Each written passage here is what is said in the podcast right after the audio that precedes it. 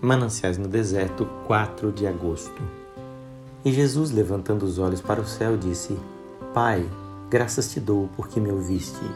João 11, 41. Vemos aqui uma ordem de coisas muito estranha e incomum. Lázaro ainda está no túmulo e já a ação de graças é feita precedendo o milagre da ressurreição.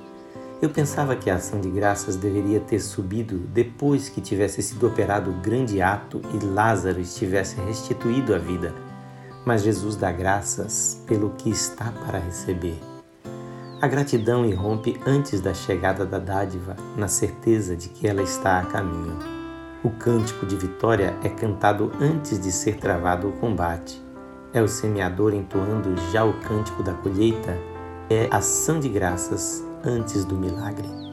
Quem pensa em anunciar um salmo de vitória quando os expedicionários estão acabando de sair para a peleja? Onde ouvimos o hino de ação de graças pela resposta que ainda não foi recebida? Apesar disso, não há nada estranho, forçado ou ilógico na ordem de coisas seguida pelo Mestre. A atitude de louvá-lo de antemão é uma atitude de importância vital para a operação dos milagres, pois só temos essa atitude quando realmente cremos. Os milagres são operados por poder espiritual.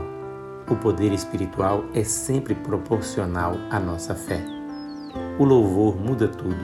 Nada agrada tanto a Deus como o louvor, e nada é de tanta bênção ao homem que ora como o louvor que ele oferece. Certa vez na China fui muito abençoado neste particular. Eu tinha recebido notícias tristes de casa e sombras espessas haviam coberto a minha alma. Orei mas elas não se foram. Arregimentei minhas forças para tentar suportar a tristeza, mas as trevas só ficavam mais densas. Justamente nessa ocasião, fui a um posto missionário no interior e vi na parede da casa da missão estas palavras: Experimente louvar.